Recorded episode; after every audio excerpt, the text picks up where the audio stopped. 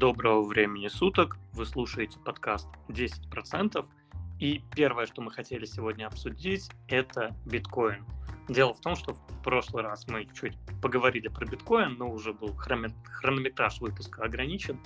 Поэтому сегодня давайте поговорим про биткоин более подробно. И что случилось с биткоином? Дело в том, что биткоин снова начал стоить выше своих исторических максимумов. То есть конкретно сейчас, если посмотреть на биткоин, он стоит 58 785 долларов за один биткоин, но он также пробивал планку в районе 65 тысяч, и это побило рекорд биткоина что довольно интересно. На самом деле, еще в прошлом выпуске я говорил, что не нужно гнаться, бежать, закупаться биткоином, надежде на то, что он там сильно вырастет. Да, и за эту неделю примерно так и произошло. Биткоин чуть-чуть откатился, и сейчас он стоит ниже исторических максимумов, которые вот были где-то в районе апреля, мая, когда он стоил почти по 65 тысяч. Сейчас он стоит чуть-чуть дешевле. В принципе, хотелось бы, наверное, поговорить про вообще перспективы биткоина. И нам как раз и задали такой вопрос, что есть ли вероятность отката рынка криптовалют на фоне приближающихся праздников. То есть сейчас у нас праздники это 11-11, Черная пятница, плюс у нас будут праздники в виде Нового года, Рождества, китайского Нового года и вот подобные вещи. На самом деле, если посмотреть на исторический график биткоина, то откаты здесь не сильно видны вот именно в эти моменты. Наоборот, биткоин, как правило, рос в районе там, ноября, декабря, и это довольно интересно, потому что в целом есть такая, такой миф, что люди начинают вытаскивать деньги из своих инвестиций для того, чтобы закупиться подарками. Но я скажу так, я год назад где-то проверял, как это работает в реальности, и в реальности это не очень работает э, на классическом фондовой бирже. То есть обычные акции, они не теряют сильно в этом периоде, а наоборот, даже после этого периода многие компании, наоборот, только больше зарабатывают, потому что у них тупо э, больше заказов, больше прибыли, все начинают тратить деньги и покупать что-либо в качестве подарка, подарка конкретно себе. И биткоин, да, это немного отдельный случай, но в целом у него нету сильных просадок именно в момент ноября. Да, у нас в 2019 году была просадка в октябре, но в 2019 году у нас и был падающий рынок. То есть можно посмотреть, что в 2020 году в январе биткоин пробил изначальные отметки, которые были до ноября. Поэтому волноваться тут в этом плане я бы, наверное, не стал. Но что я могу сказать, что в целом биткоин, ну, сейчас, так сказать, в очень непонятной ситуации. В принципе, наверное, как и всегда, у биткоина всегда было очень непонятно, куда он будет двигаться, вверх, вниз, что в итоге будет происходить. Ну, опять же, биткоин сейчас сильно нестабилен, он вырос, там, пробил свои исторические максимумы и по классике ушел вниз, потому что, опять же, биткоин довольно спекулятивная валюта, его постоянно покупают, продают, и опять же, тут многие вещи, которые используют, э, так сказать, институционалы, она не работает. То есть часто институционалы заманивают людей.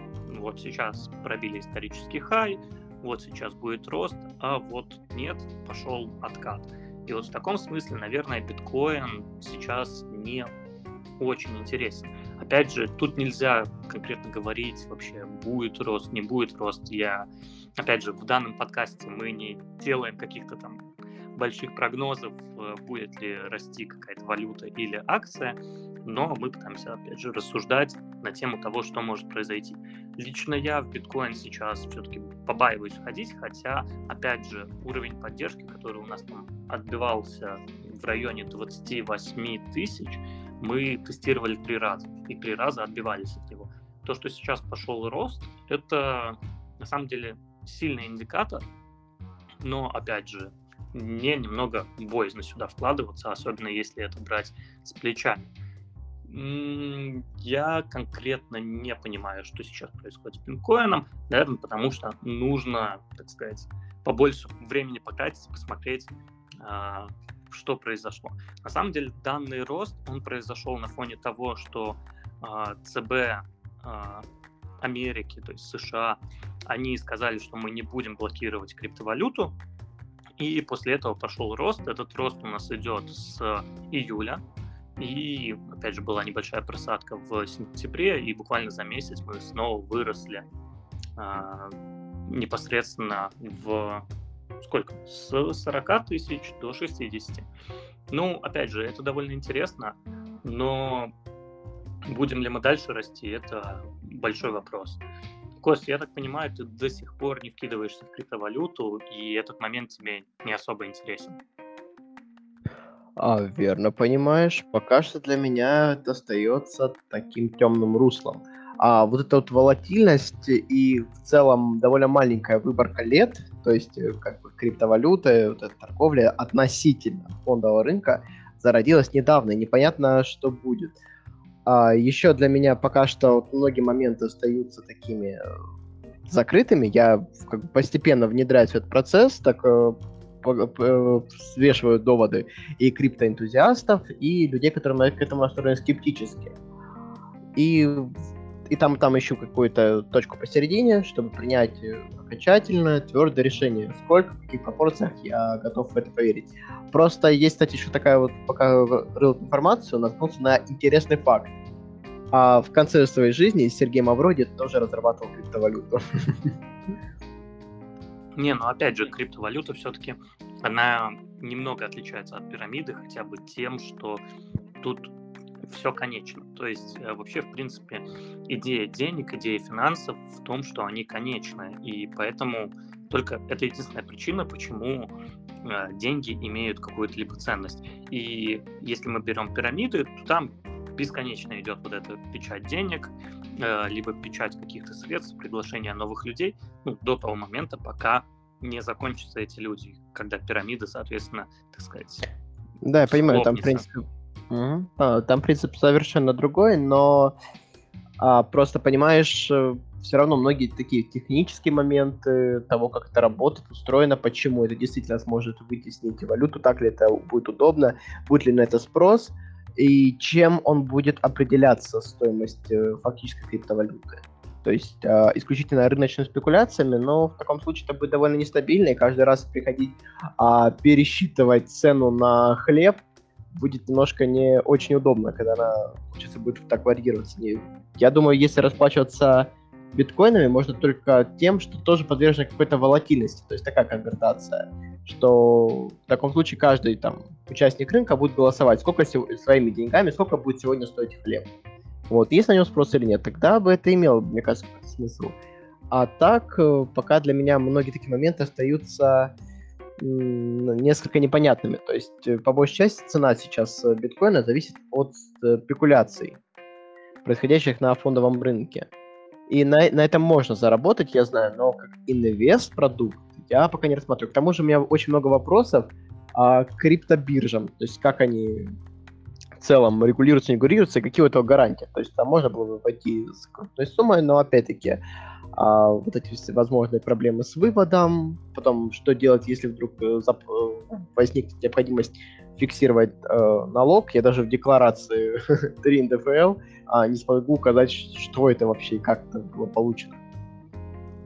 Ну, на самом деле тут конкретно больших проблем нету. Во-первых, есть биржи, которые регулируются, то есть тот же самый Coinbase, он регулируется штатами, и это сертифицированная биржа. Вы можете также вкинуться в акции компании Coinbase, это, напомню, самая крупная биржа в Штатах, и ну, просто как в биржу вкинуться. То есть это не покупка криптовалюты, это именно покупка акций самой биржи. А, и в основном они начинают регулироваться с точки зрения KYC, то есть uh, Know Your uh, Clients, то есть когда просят вас ввести какие-то данные, чтобы сама биржа знала, ну, что, кто вы такой. И вообще проблемы с продажей криптовалюты никакой нету. Ты можешь э, ну, по крайней мере, в России, ты можешь четко указать, что у тебя есть прибыль с криптовалюты.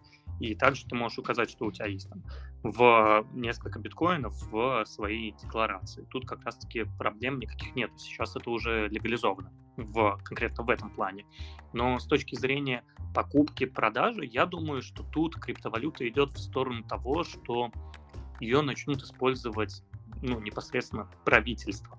То есть, э, ну, допустим, Центральный банк России возьмет и выпустит, опять же, крипторубль.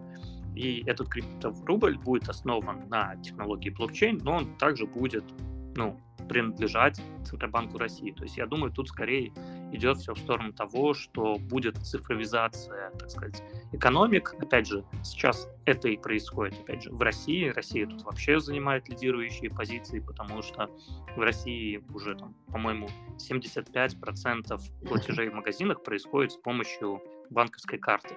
Но опять же, нам не сильно важно, будет там крипторубль или обычный рубль. И вот в этом плане крип, ну, криптовалюта, мне кажется, идет больше в эту сторону.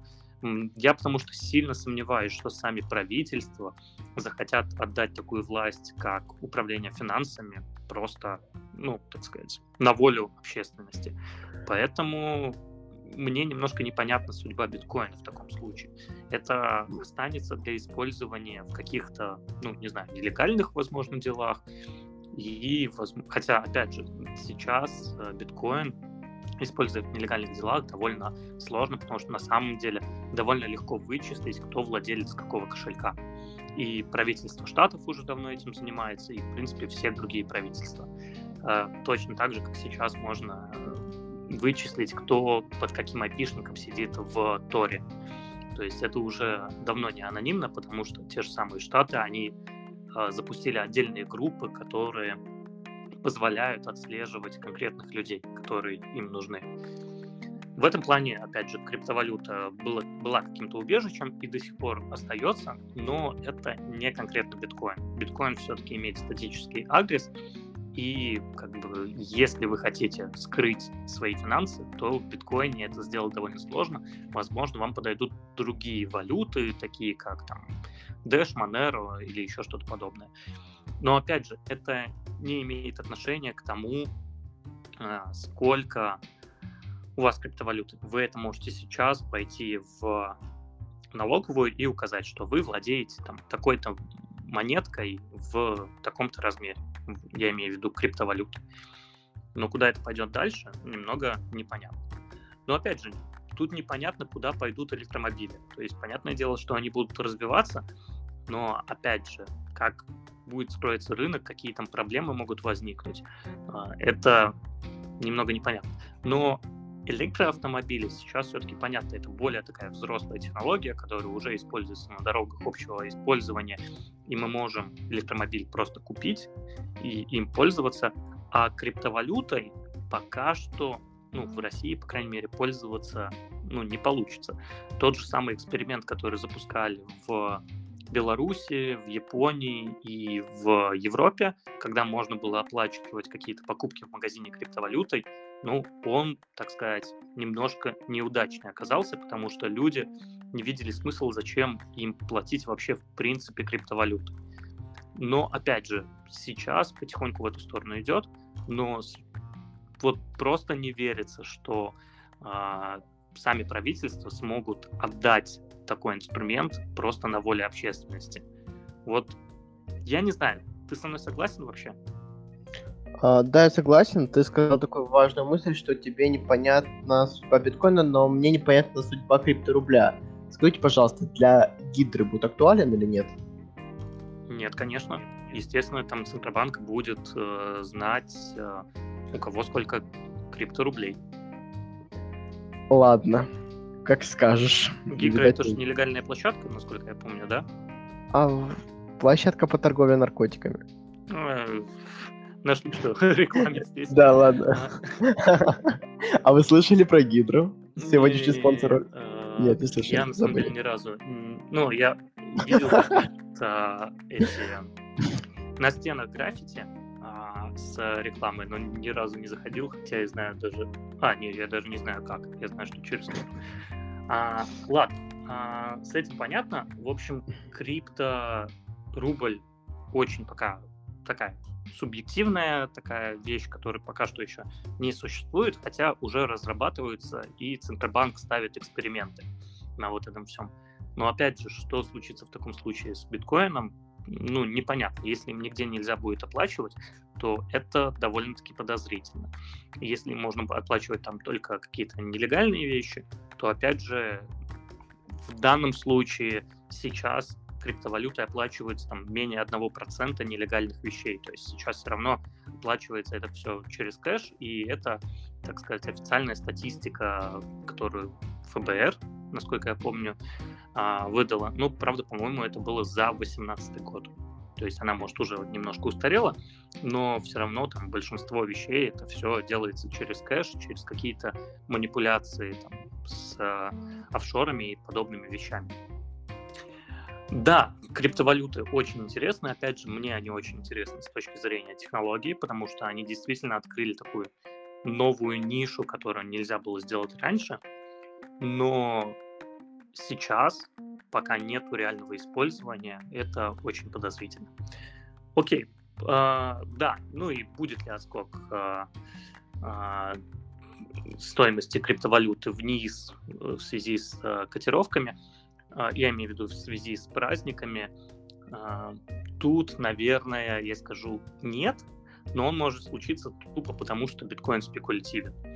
То есть в данном случае тут мало зависит от того, что биткоин э, будут праздники, и все начнут выводить деньги из биткоина. Тут больше зависит от того, как захотят институционалы, как пойдет реклама и новости про криптовалюту. Опять же, сейчас у нас перебитый хай, то есть у нас историческая вершина по цене на биткоин, и, возможно, какие-то новостные агентства начнут кричать, что вот, надо покупать биткоин, и все действительно пойдут покупать биткоин. Либо, опять же, возможно, а, люди, там, институционалы захотят опустить цену вниз, чтобы закупить чуть подешевле. Тут тяжело сказать. Я пока опасаюсь, может, небольшую денежку какую-нибудь скину, но пока не вкидывал. Окей. А, мы хотели обсудить еще такую вещь, как IPO. И, Кость, можешь рассказать вообще, что такое IPO, как оно происходит, для чего оно нужно? Отлично. Мой коронный выход. А, в общем-то говоря, IPO это довольно важный этап в развитии компании, когда компания впервые выводит свои биржи на акции. А, это самый главный этап в развитии компании, когда компания выводит свои акции на фондовую биржу. Но перед этим проходит несколько кругов ада. Прежде чем а, публично строить продажу своих акций, компании необходимо предоставить ее кругу ограниченных инвесторов. Это предварительный этап, когда еще происходит оценка капитализации, то есть специальные люди, имеющие на то компетенции, оценивают а, стоимость компании на данный момент, то есть ее номинальную стоимость, которая будет заложена изначально в цену акций. Потом там, э, получается, проводится экспертиза биржи, и биржа предлагает компании выпустить акции, там, как правило, в трех возможных номиналах. То есть либо какую-нибудь минимальную копеечную, либо оптимальную, то есть там, как условно, сейчас в России стандартом является 100-150 рублей примерно в данном диапазоне. Вот. И там в крупном номинале для того, чтобы снизить какую-то ликвидность. Компания уже сама самостоятельно принимает решение для этого. Во-первых, а, выбор цены а, за единичную за единичный лот акций. Это довольно важно, потому что от этого будет зависеть репутация компании. Как правило, у людей компании, которые стоят там условно как ВТБ банк, ВТБ там 30-40 копеек, вот что-то в этом диапазоне, у них они ассоциируются с мусорными акциями. То есть, э, а какой-нибудь Amazon э, с чем-то таким возвышенным, недосягаемым, и многие там начинают его купить. А, кстати, по законодательству Российской Федерации покупать э, дробные лоты и дробные акции у нас невозможно. Точно так же, как и продавать их только по поручению брокера, когда брокер самостоятельно собирает их и сдает их э, обратно на биржу. Вот, договаривается с эмитентом о выкупе, ну, это уже то а, есть конкретно случай. брокер покупает, mm? там, например, 10 акций и может продавать там, им, их 100 людям, поделив каждый лот на 10. Ну, конкретно брокер этим занимается, да? Да, да, да, да, да, да, да. Ну, так, по идее, и... вроде на каждой бирже.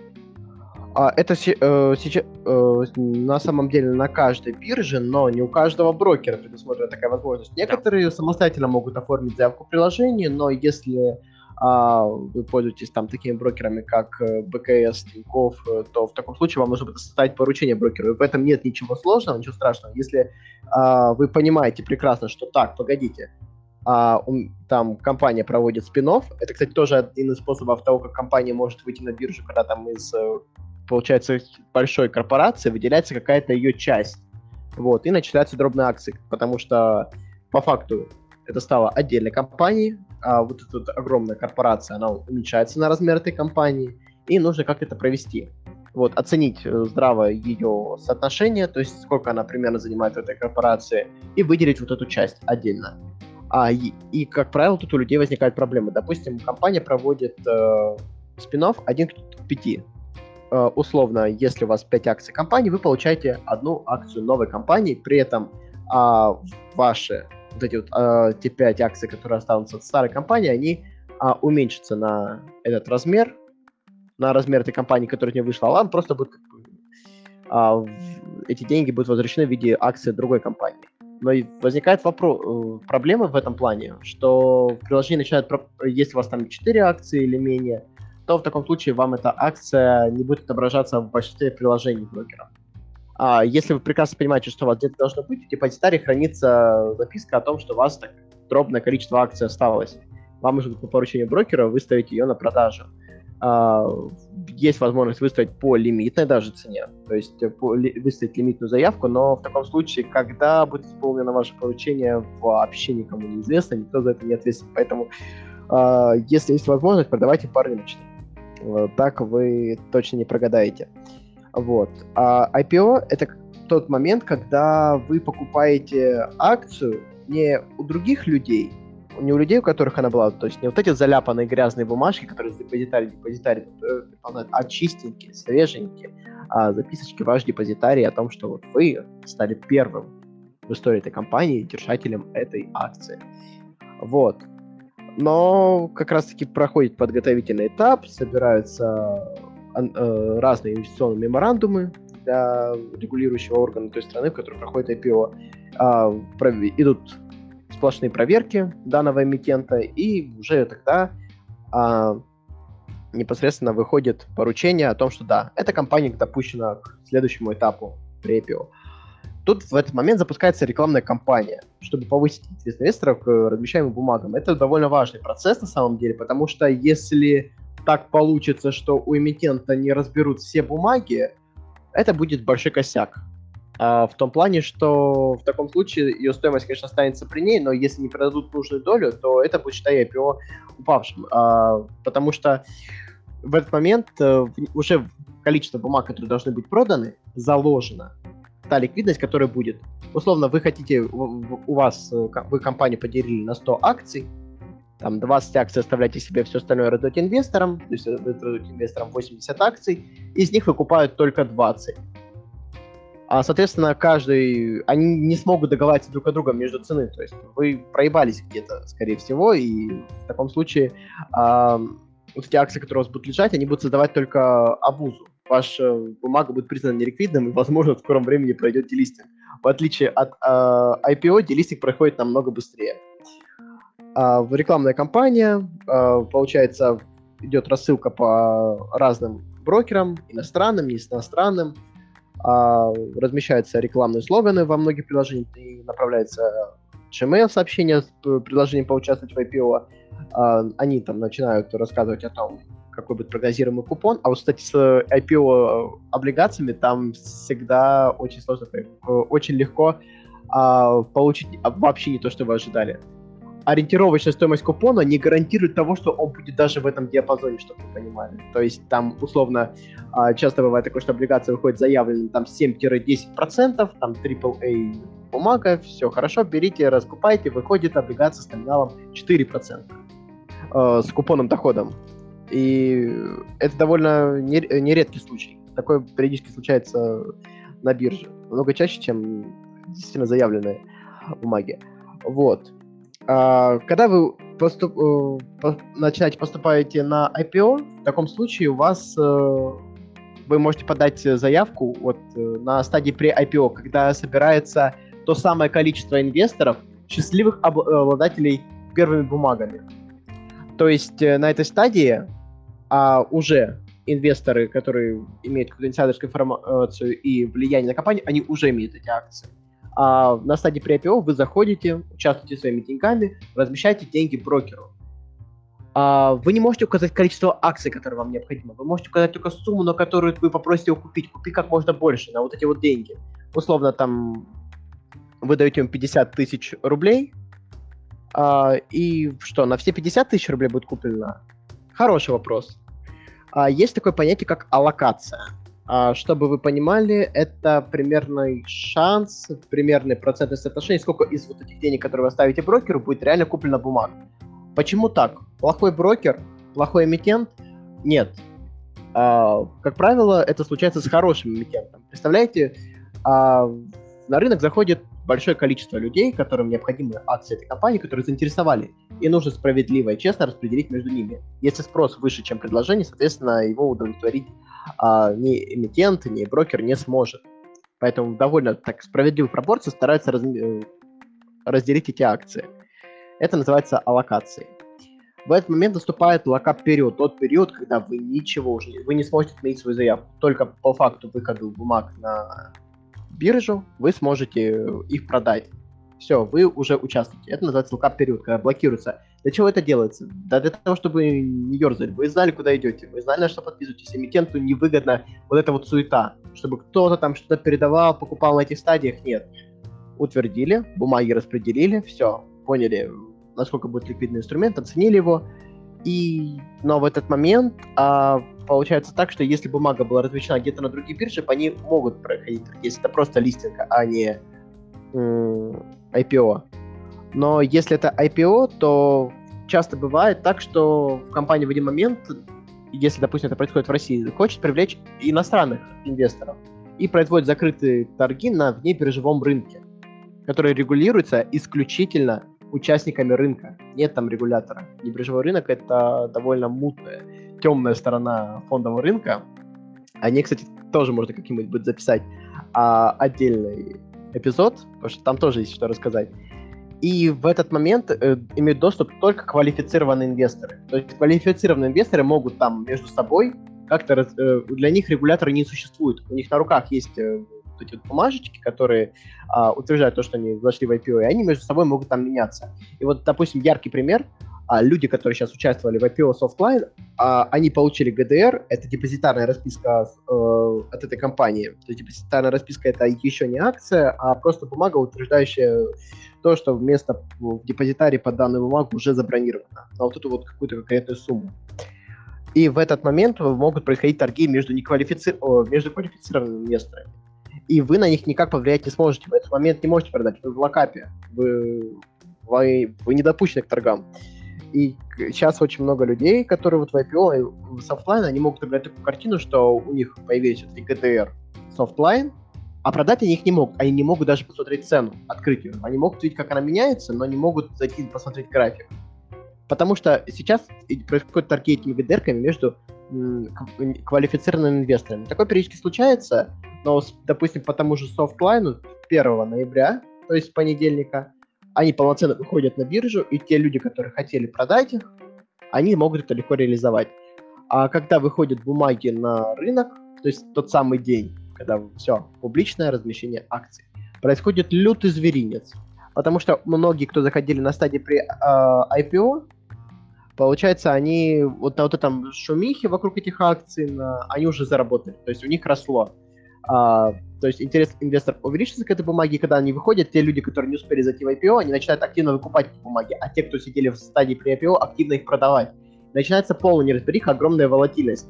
Uh, даже опытные трейдеры, наверное, мне кажется, не смогут предсказать, что там происходит, потому что там ненормированное количество заявок, ненормированные объемы, и все это того из-за рисковой жадности. Кто-то пытается... Вы вспомните с IPO Airbnb. Uh, что было? Цена скакала в моменте на плюс-минус 50%. Это по факту был местный биткоин. Все лишь потому, что было не совсем понятно, грамотно ли оценил ее рынок, а какие у нее перспективы, а переоценена она или нет, но людская жадность, желание поспекулировать, оно таким образом играло. А, выгодно ли входить в IPO? На самом деле это неоднозначный вопрос, потому что IPO по большей части несет в себе довольно большой риск. А, в том плане, что вы не сможете отменить свою заявку, если вы уже попали в локап. И если выйдет какая-то негативная новость, если там какой-то аналитик или инвестиционный дом скажет, да вы что, и, прошу прощения за не совсем корректную лексику, ебануты, как вы могли допустить э, эту компанию вообще к торгам? Я как бы категорически против, еще и, и там Double A присвоили рейтинг. Я считаю, что это вообще минимум Triple P. Вот. И такое периодически случается. И тогда у инвесторов моментально падает интерес к этому активу, потому что раз инвестиционные дома о негативно высказываются, то никакой фонд не будет держать, и значит э, перспективы включения в индекс нет, и начинается такая суета. А, при этом вы заплатите комиссию брокеру как минимум, в среднем там варьируется от 2%, это у нормальных брокеров, так скажем, которые зарегистрированы в России, признаны официально, имеют полный комплект документов, либо же, как, допустим, United Traders, вы заплатите 2% и потом еще 20% с прибыли, если такая возникнет. Просто вдумайтесь. 20% с прибыли отдайте. А на самом деле это, кажется, не очень доходно. И еще, кстати, вот э, есть такой канал, если я не ошибаюсь, как раз от этих же United Traders. Э, этот брокер, который известен тем, что они дают э, доступ к э, различным IPO-шкам, а, они не имеют лицензии по той причине, что современные лицензионные брокеры Российской Федерации имеют а, доступ и возможность вывести какую-то компанию на IPO только с высоким рейтингом и только по согласованию с а, по согласованию с центральным банком. А они же выводят практически любые компании, то есть и, а почему компании с ними сотрудничают? Потому что как раз-таки большая часть тех акций, которые они предлагают, это как раз-таки GDR этих квалифицированных инвесторов. То есть повалы могут перенести их туда, к этому брокеру и сказать, типа, United Traders, э, продавайте на стадии pre-IPO э, всем, всем, всем желающим, и там вести торги. То есть там торги ведутся активнее, там могут, может локапа и не быть, как раз по этой же причине. И в таком случае это довольно мутная схема, никто вам ничего не гарантирует, если вы где-то что-то потеряете, вы не сможете защитить свои интересы. Если вы участвуете в IPO, э, регулярно, то чем больше вы участвуете в IPO, тем больше вы будете терять денег. То есть бывают, конечно, колоссальные успехи, э, когда компании там стреляют в моменте, но чаще всего э, из-за того, что те инсайдеры, которые захватили еще бумаги до стадии при IPO, они их реализуют как раз сразу по факту выхода на биржу, удовлетворяют этот самый жадный спрос у инвесторов и тем самым как бы скидывают цену. И вот как раз у этих самых же United Traders, я не помню, как точно называется их канал на YouTube, но при каких-то минимальных затратах... United Traders. Так, так называется, да? Да. Вот, у них там было исследование, они изучали топ-100 популярных IPO за прошлый год и поняли, что, типа, по большей части, а, если бы вы инвестировали во все 100 IPO, вы бы оказались в крупном минусе. Даже по сей день, если бы вы даже не продавали бы эти акции. То есть э, многие падают и не восстанавливаются. Я сейчас загуглил, он называется «Умнее денег United Traders». Смотри, да. а, у меня вот вопрос по поводу локапа. Я как mm-hmm. раз думал, что локап в основном создан для того, чтобы люди входили в IPO и не могли сразу продать свои э, акции, чтобы, так сказать, не стимулировать там вол- э, волнообразные продажи. То есть люди увидят, что там цена на акции падает, потому что люди закинули деньги, и после этого кому-то понадобилось вывести, все начинают продавать, и так как видят, что из-за того, что цена падает, люди, которые не хотели продавать, они тоже начинают продавать. И это волнообразное падение. Э, я думал, как раз-таки больше для этого да. сделан локап. Ну, на самом деле, если ты сейчас переслушаешь а, потом а, вот эту запись, а, где с моим монологом, ты услышишь, что я говорю примерно то же самое, но другими словами. То есть, на самом okay. деле, да, для, для эмитента невыгодна вот эта суета э, касаемо бумаг, потому что тут еще не определились они с точностью самой стоимости за акцию. А, то есть, получается, и не определились с тем, сколько выйдет акция стоимости. То есть 100 или 150 рублей. Есть разница, 50%. А как торгуют, э, как торгуют на внебиржевом рынке? Просто меняют бумаги. То есть э, они большими объемами, то есть там имеют крупную позицию в компании, говорят, слушай, ну, вот компания имеет такую номинальную стоимость, а я закладываю туда плюс 10%. Другой такой, типа, большой инвестор такой думает, так, ну, окей, это IPO, мне кажется, будет довольно успешным, по той информации, что я получил, в принципе, да, согласен. По рукам, по рукам. Все. А, происходят торги, только огромными лотами. Они не знают номинальную стоимость одной акции. То есть не продают их из-за какой-то вот относительно пропорции в компании. Вот. И единственное, когда вы можете грамотно оценить номинальную стоимость компании, то есть как происходит вообще оценка компании? Измеряется ее капитал, измеряются ее денежные средства, которые у нее есть на счете, а, измеряется там ее прибыль для показателей, чтобы вывести как бы, и сравнить, может ли эта компания выйти на биржу или нет. У каждой там биржи свои требования. А, после чего происходит оценка стоимости всех вот активов, что есть у нее в виде там от станка до авторучки там на столе директора. И, естественно, там штат сотрудников как-то по-своему можно оценить, но не суть. Этим занимаются профессиональные оценщики. И тогда вот номинальная стоимость.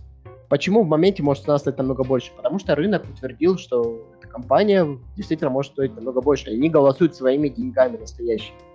И получается так, что может моментально произойти разрыв. То есть оценщики оценили компанию в 100 миллионов долларов, проходят э, торги, участники голос, э, рынка голосуют своими деньгами, они считают, что компания перспективная, все такое, и в моменте начинает стоить 150 э, миллионов. Стала ли компания лучше на 50 э, миллионов за 3 часа с начала IPO? Нет. А, но теперь рынок оценивает ее так. И с того момента номинальная стоимость уже не существует. Уставной капитал у компании по-любому есть, он и будет. Но прикол в том, что с этого момента вы не сможете а, больше купить по номинальной стоимости. Такие периодические запросы бывают у людей, возникают вопросы, сколько стоит номинальная стоимость акции. А вас это как бы интересует очень сильно ли? Потому что это не говорит о справедливой оценке компании. То есть если компания стала а, в моменте стоить э, не 100 миллионов, а 150 миллионов долларов, это не говорит о том, что компания стоит несправедливо. А, как вы в таком случае собрались зарабатывать? Ждать, пока компания будет наращивать свой капитал? А что если она уже дошла до этого пика и не собирается? Она по-любому будет дорожать, в зависимости от ее перспектив и оценки рынка. Рынком. Прошу ну, прощения. Давай, давай про это поговорим, да. может, чуть попозже. Я сейчас, mm-hmm. наверное, хочу рассказать, опять же, про United Traders, как они там это делают, как продают акции, которых нету на бирже и вот подобное. На самом деле, United Traders, они делают примерно следующим образом.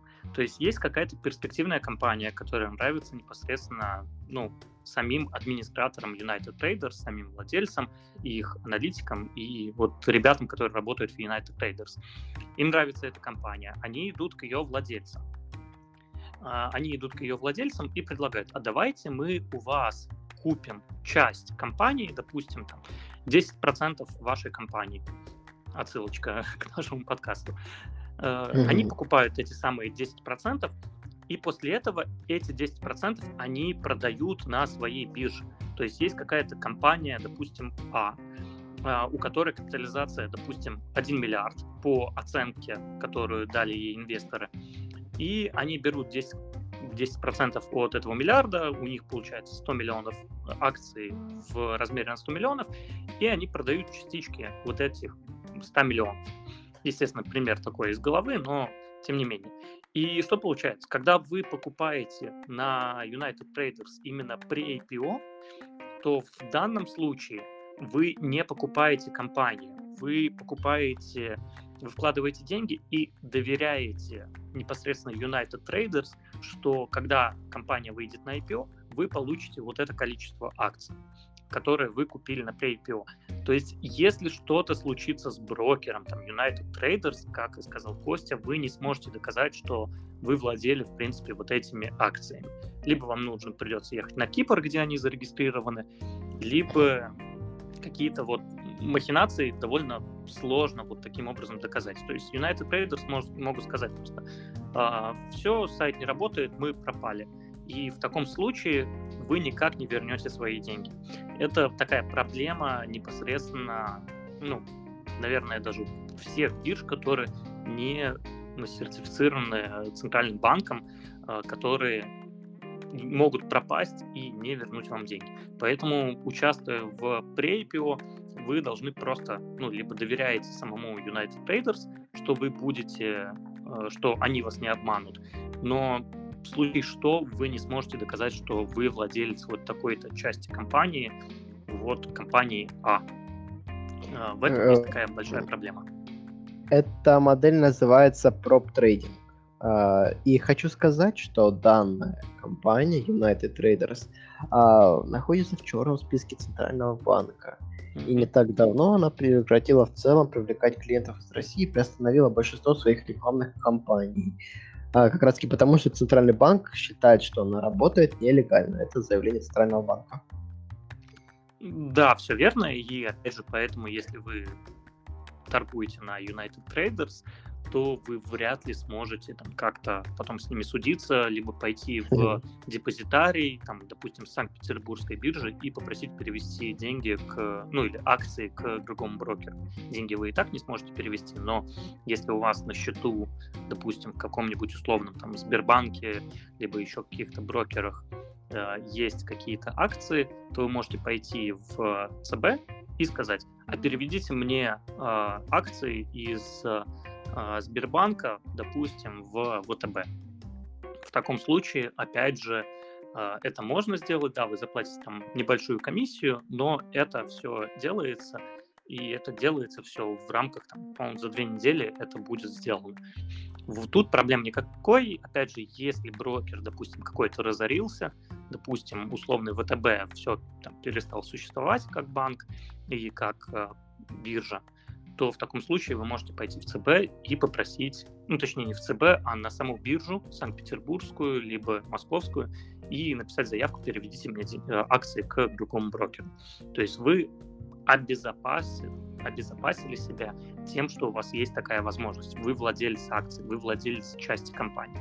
С United Traders такая фишка не прокатит, и это такой условный ну, не баг, как бы а риск, который вы должны на себя принимать, если вы работаете с данным брокером. Слушай, ты вот а, про IPO с офлайн еще что-то хотел рассказать? Да, как раз хотел рассказать про вот эту вот возможную проблему, когда они могут продать э, акцию, когда им кажется, вот же, кажется, вышло, у меня уже начислены ГДР, а ГДР это просто депозитарные расписочки, которые подтверждают того, что да, вы претендуете на получение реальных акций, но и на сумму, которую примерно вы рассчитываете. Но опять-таки, э, торги сейчас проходят у, к, неквали, у квалифицированных инвесторов, по той простой причине, что они проходят на внебиржевом рынке. А внебиржевой рынок для нас, Никвалов, недоступен абсолютно. А, там тоже довольно полная неразбериха, сейчас продаются вот эти вот ГДРки. Номинальная стоимость акций еще точно неизвестна, по которой они выйдут. Но если у вас возникла такая проблема, то вы можете не переживать. А, в понедельник вы, по идее, все должны нормально э, продать. То есть с открытия торговой сессии у вас уже будет такая возможность. Вам будут уже начислены полноценные акции. Ну, это как раз в понедельник они выходят на биржу, заканчивается локап период, и вы можете их продать. Да. Угу. Окей, да. Ну, в принципе, с IPO много нюансов. Кстати говоря, а ты же в курсе, что у Тинькова есть какой-то фонд на IPO? про него что-нибудь можешь рассказать? Мы вроде про да. него обсуждали, но... Да. И, такой а, очень бы, очень бы не хотел бы сложившейся ситуации рассказывать про него, потому что у меня был а, пост, а, в котором я честно и открыто рассказал про этот фонд. На самом деле это прям скам и мусор. Какое отношение он имеет к IPO? Никакого э, компании, только которые вышли на биржу, только те компании уже покупаются. Нахрена, спрашивается вопрос, его называть фондом на IPO, если к IPO он практически никакого отношения не имеет. А если открыть его описание, это активно управляемый фонд на акции после публичного размещения и продают э, их после попадания в крупные индексы, либо спустя два года после IPO. То есть, по факту, к IPO он имеет э, мало какого-либо отношения, а фонд не владеет э, бумагами на стадии pre-IPO и IPO, только после размещения. То есть, э, получается, только тогда, когда компания выходит на биржу новая, они выкупают ее, причем могут выкупить не по самой лучшей цене, потому что сами прекрасно понимаете, что фонд не может кинуть огромное количество денег сразу. И если она берет какую-то позицию после того, как случилось вот это вот падение, то вам же 20 тоже, ваша доля. И в целом, если IPO в большой перспективе проигрывают э, рынку, а еще даже чаще всего приносят убытки, то в таком случае я бы вообще бы его не рассматривал. И насколько я помню, у него там была, по-моему, конская комиссия за управление, точно не помню. Там довольно интересная компания входит, но опять-таки там ужасное распределение активов. Вот, насколько я помню, там Модерна составляла 9%, а Zoom примерно 6 или 7%, и э, Printerest 7%. То есть 27% компаний примерно занимают э, 27% фонда занимают три компании. Но это отвратительная диверсификация, я бы его рассматривать не стал. Угу. Я надеюсь, в ближайшие дни, мы даже не дни, наверное, недели все-таки, сделаем выпуск про то, какие есть актуальные фонды. Окей, а, слушай, а можешь рассказать вообще, как считается статистика в Тинькове и непосредственно в Пульсе? Потому что тут есть много вопросов к тому, как вообще работает статистика на в Пульсе, потому что она показывает иногда там э, правильные результаты, иногда какие-то вообще максимально странные. Ты про это что-то знаешь? Как будто сдаю экзамен при поступлении на работу. Окей. Так так и есть. Начнем по Опа, отли... вас понял, капитан. Так вот, а, начнем с самого приятного, пульс. Как рассчитывается доходность? А, короче говоря, а, тут есть э, довольно простое понимание, что доходность указывается за ваш предыдущий год. То есть, э, получается, э, если вы там торгуете меньше года, она рассчитывает примерно. То есть вы да, там за месяц сколько-то торговали, она рассчитывает примерно. И поэтому в разный месяц она будет показывать абсолютно разные результаты. Допустим, вот 2020 год. А, если мы берем январь, то с января там, допустим, было какое-то э, крупное, ну ладно, окей, с март, март, допустим. Март было крупное падение, а вы там были, условно говоря, в минусе, в минус 50%, но в марте следующего года, 2021 года, фондовый рынок показал себя неплохо, мы зарядились позитивом, все отлично, все замечательно, все супер. И в этот момент э, вас показалась колоссальная доходность. Но, допустим, в сентябре уже, а, или нет, давайте лучше возьмем чуть попроще, уже в июне фондовый рынок нормально таки отрос. А в, получается, в 2021 году, июне, фондовый рынок неплохо таки просел. И получилось так, чтобы у вас доходность была бы там в районе 4 или 5 процентов. А до этого у вас показывало, что вы там 60% за год заработали, и вообще чуть ли не чудотворный гуру. То есть э, она считается, каждый месяц пересчитывается а за как раз-таки вот эта разница. То есть э, получается январь-январь, февраль-февраль, март-март. А при этом это довольно интересная формула, потому что она учитывает ваши пополнения и выводы. То есть, если вы там пополняли, она их учитывает окей, типа, сколько заработали вы с этих денег, а, и сколько вы потеряли на своих выводах. А если вкратце, эта формула выглядит примерно так. А, стоимость портфеля на какой-то конкретный месяц, когда у вас показывается эта доходность, а, минус стоимость портфеля на его начало, а получается при этом стоимость портфеля на конец этого периода, то есть э, тот момент, когда вы считаете свою доходность, она прибавляет вывод за этот период и вычитает, э, получается, и вычитает при этом из нее стоимость на начало и пополнение за весь этот период. Все это делится на сумму стоимости портфеля за год назад, плюс э, пополнения, которые произошли в этот момент, и минус вот эти все выводы. Ну и все это пересчитывается на 100%. Это доходность э, за какой-то вот период. А период это календарный год. А, спрашивается, насколько объективно позволяет вам это оценить вашу доходность? Мягко говоря, минимально. Но примерное представление о том, единственное, что она точно может сказать, это в плюсе вы за этот год относительно прошлого, э, относительно периода ровно год назад, или в минусе. Э, так там периодически происходят какие-то прям неебические результаты. Допустим, если компания произвела а, сплит, условно там, так скажем, увеличил количество акций, не а, выпуская их дополнительно, то в таком случае ваша доходность будет показываться отрицательной. Только при обращении в поддержку вы можете как-то это исправить.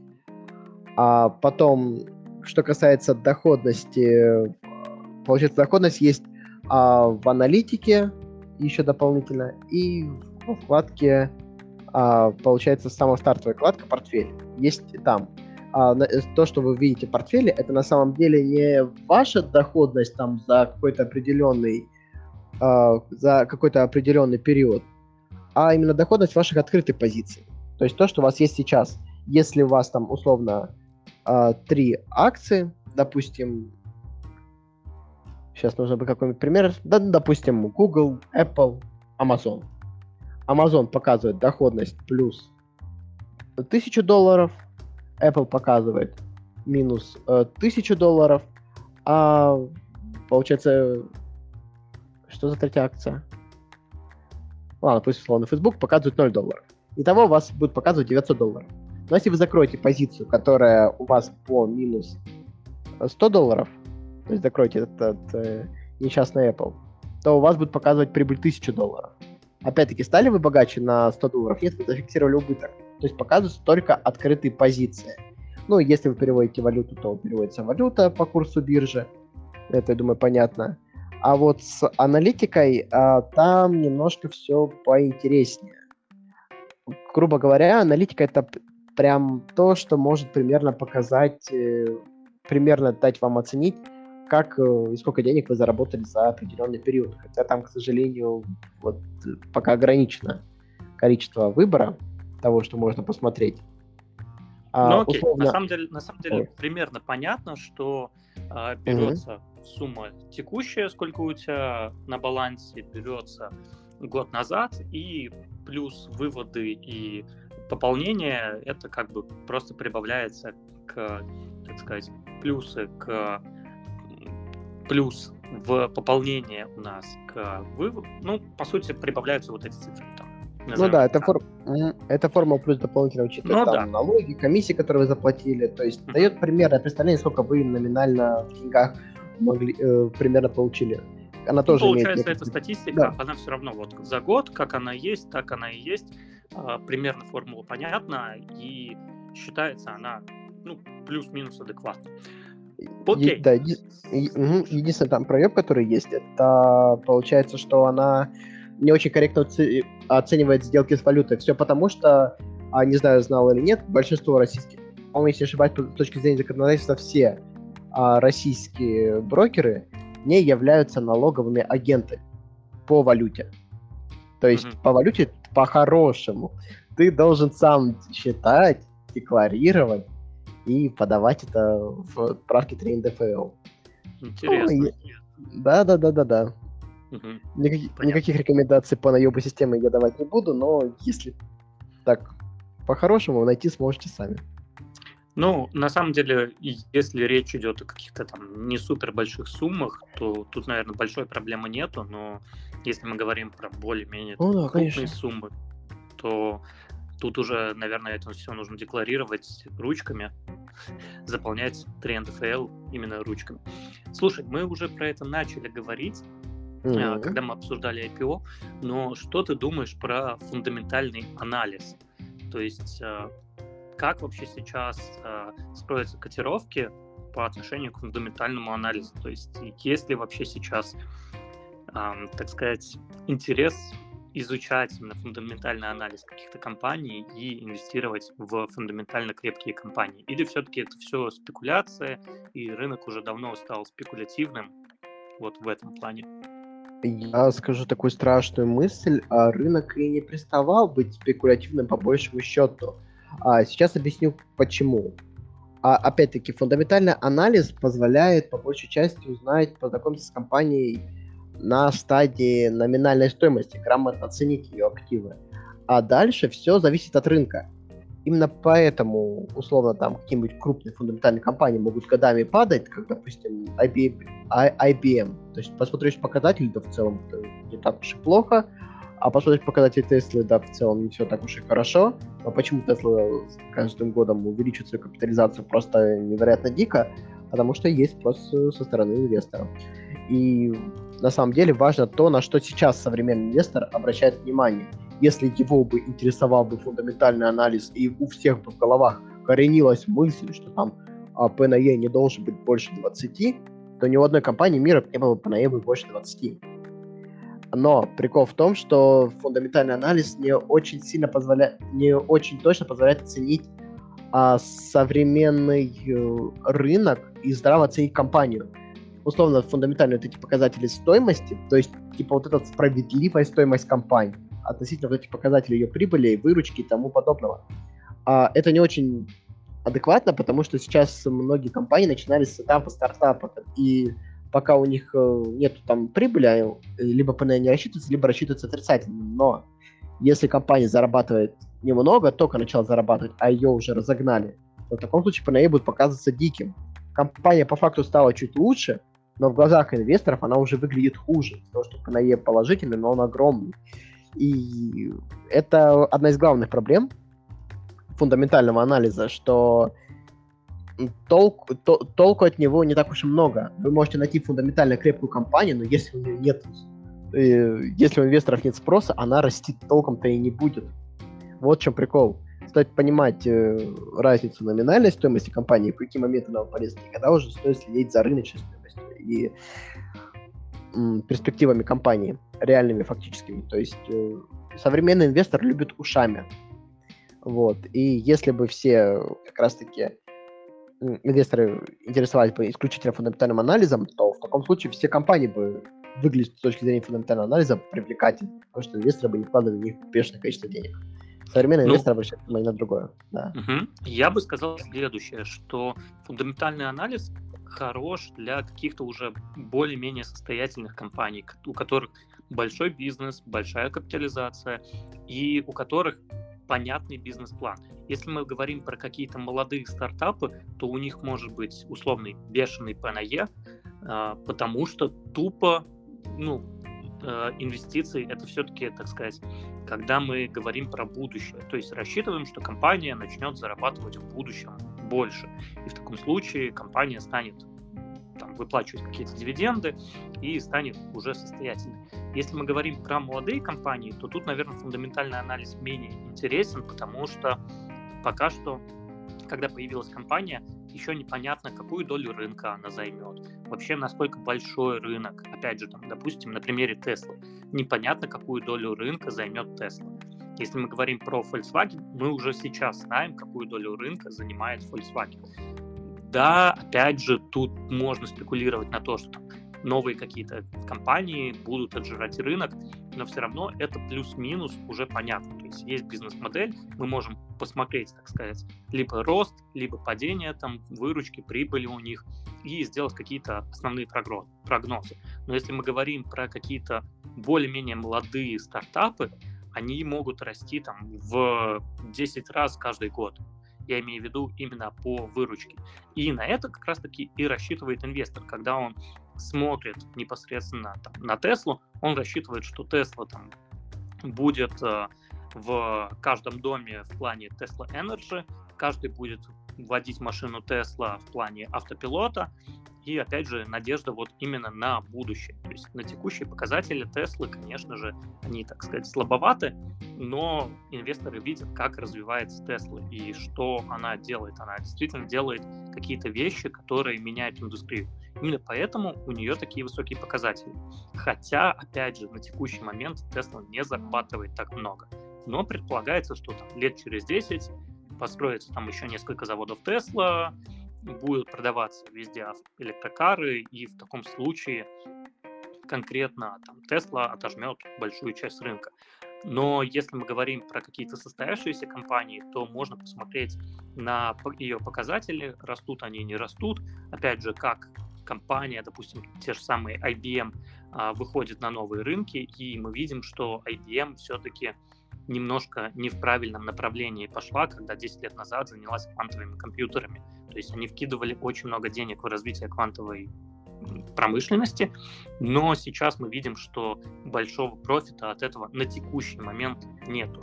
Да, квантовые компьютеры, опять же, много где используются в научной среде, но, как сказать, в массы это пока что не пошло, и на самом деле, не знаю, на ближайшие 10 лет вряд ли это пойдет в массы, будем смотреть, как будет развиваться квантовая электроника. Вот поэтому IBM, конечно же, и стагнировала, и падала на протяжении последних 10 лет.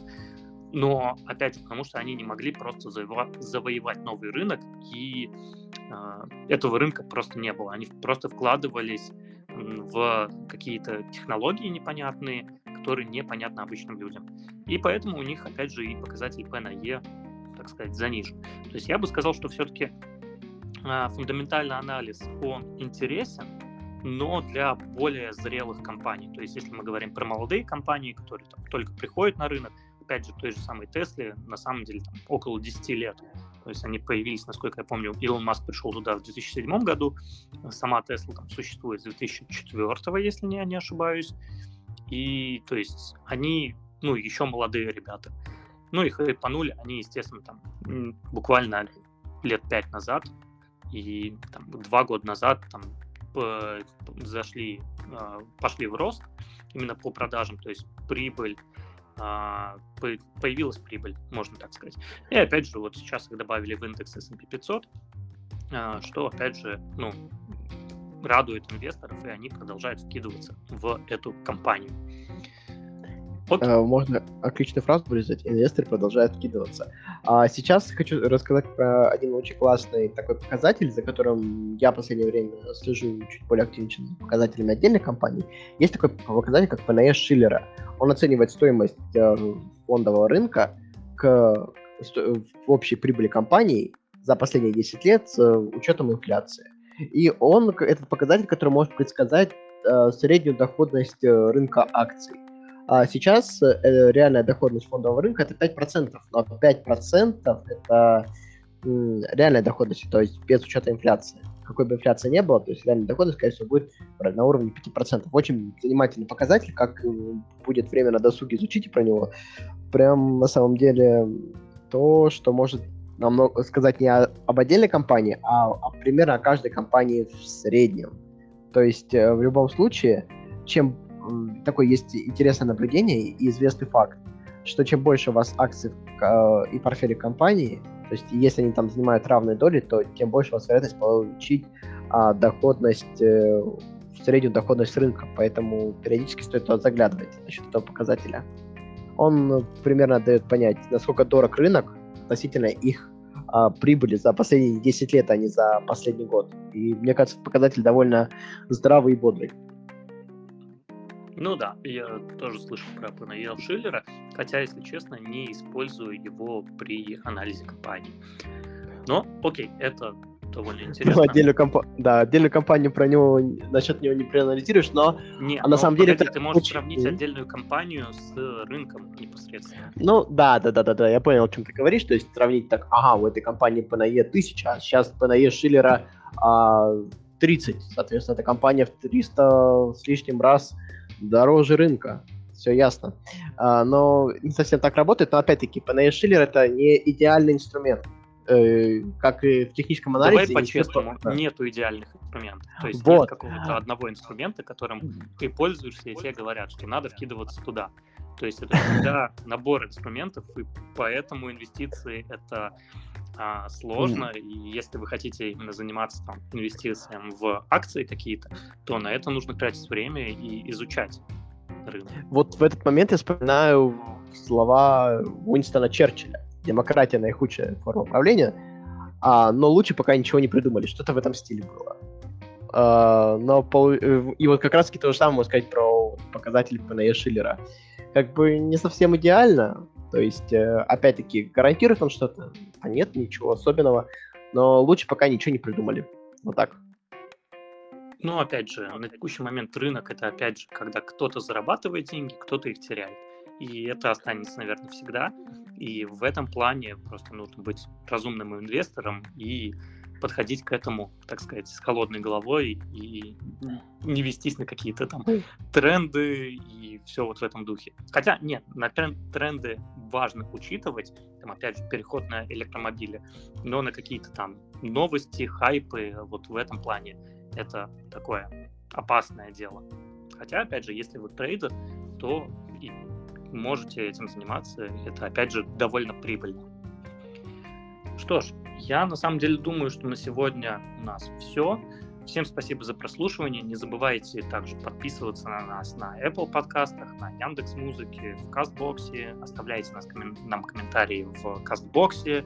Мы их читаем. Оставляйте на Яндекс Музыке, на Apple подкасты. Это все читается и это все учитывается. Всем спасибо за прослушивание. До скорых встреч. Пока-пока. Пока. -пока. Пока.